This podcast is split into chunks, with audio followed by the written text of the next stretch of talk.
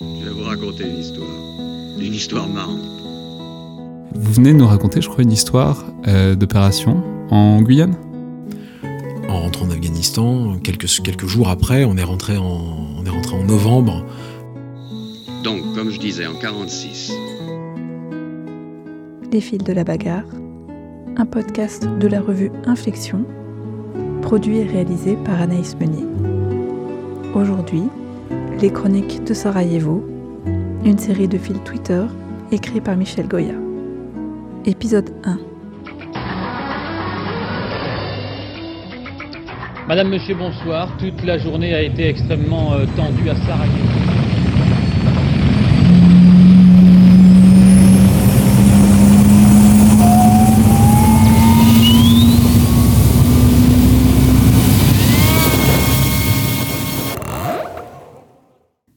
Sommes le 7 juillet 1993 à Sarajevo, assiégé depuis un an.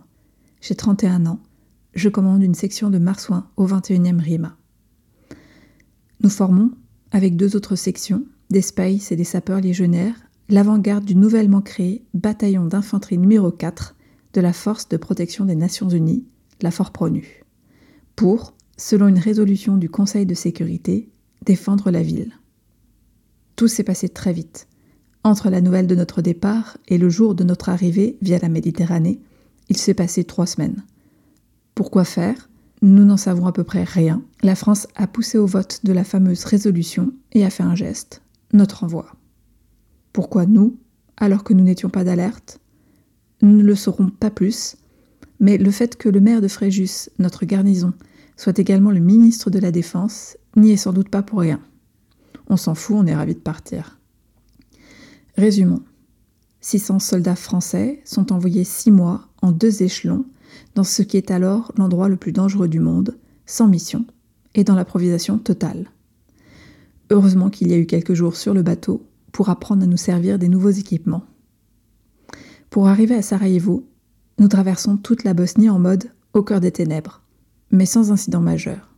Par contre, l'arrivée à Sarajevo, via le quartier ravagé de Rajelovac, est un choc.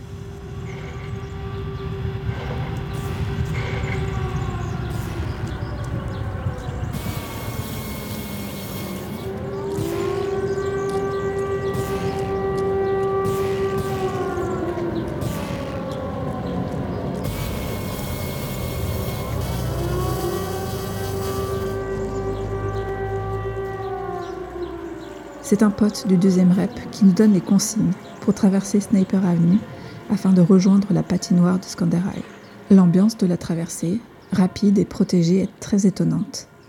Ce qui frappe, c'est le vide de la ville alors qu'on sait qu'il y a 200 000 habitants.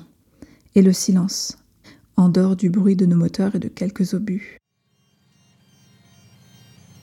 À ce moment de la guerre, ça fait un an que la ville est assiégée.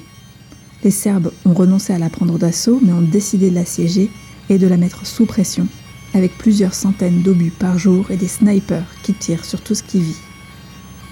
Mais ce n'est pas tout. La ville est alors occupée, surtout dans sa magnifique partie ottomane, par des brigades commandées par des chefs de guerre type Pancho Villa, mi-mafieux, mi-héros. Le pire d'entre eux est Musan Topalovic Tsatso, qui commande la 10e brigade de montagne. Tsatso est un ancien guitariste, un peu proxénète, qui n'hésite pas à raqueter les habitants pour, paraît-il, acheter des munitions aux Serbes qu'il combat. Ce qui n'est pas la moindre des touches de surréalisme de cette guerre. Ah oui, Tsatso a aussi égorgé le fils du chef de la police. Comme il n'y a pas 36 endroits pour loger des centaines de casques bleus, on nous a envoyés dans une grande patinoire olympique qui se trouve, comme par hasard, au milieu de la zone de la 10e brigade de montagne. Nous arrivons donc à Skanderai, au cœur de la bande Atsatso, à quelques centaines de mètres du quartier de Gorbavica.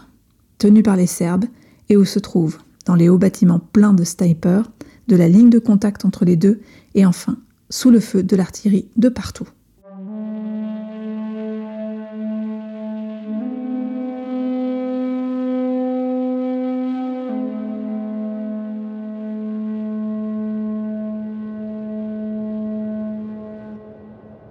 Dans l'absolu, nous ne risquons rien car nous sommes neutres.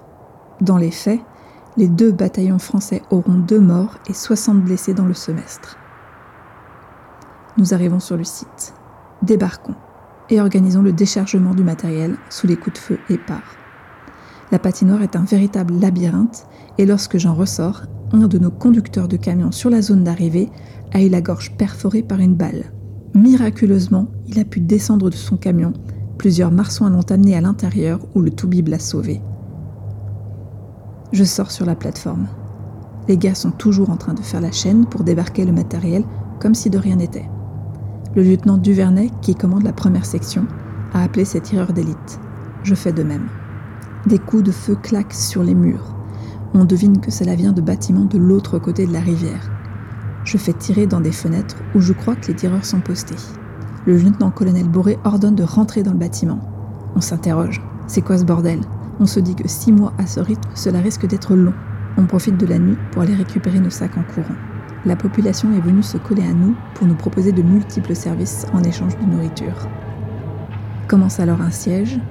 Nous avons pour mission de protéger le site avant l'arrivée du gros du bataillon. Beaucoup de travail, une forte chaleur, peu d'eau, une brique bleue de 1,5 litres par homme et par jour en tout et pour tout, et surtout, des malfaisants qui n'aiment pas notre présence. On se protège en plaçant nos conteneurs vides tout autour du site. La protection est très relative, mais au moins ça nous masque.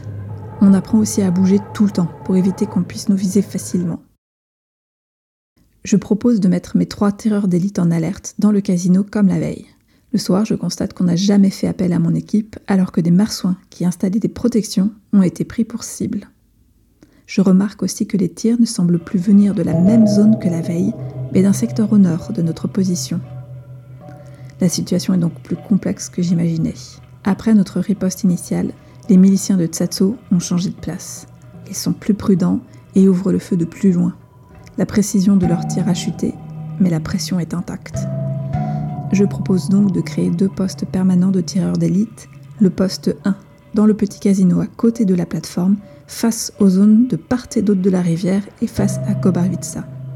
Le poste 2 dans le bâtiment principal, face au nord et en hauteur.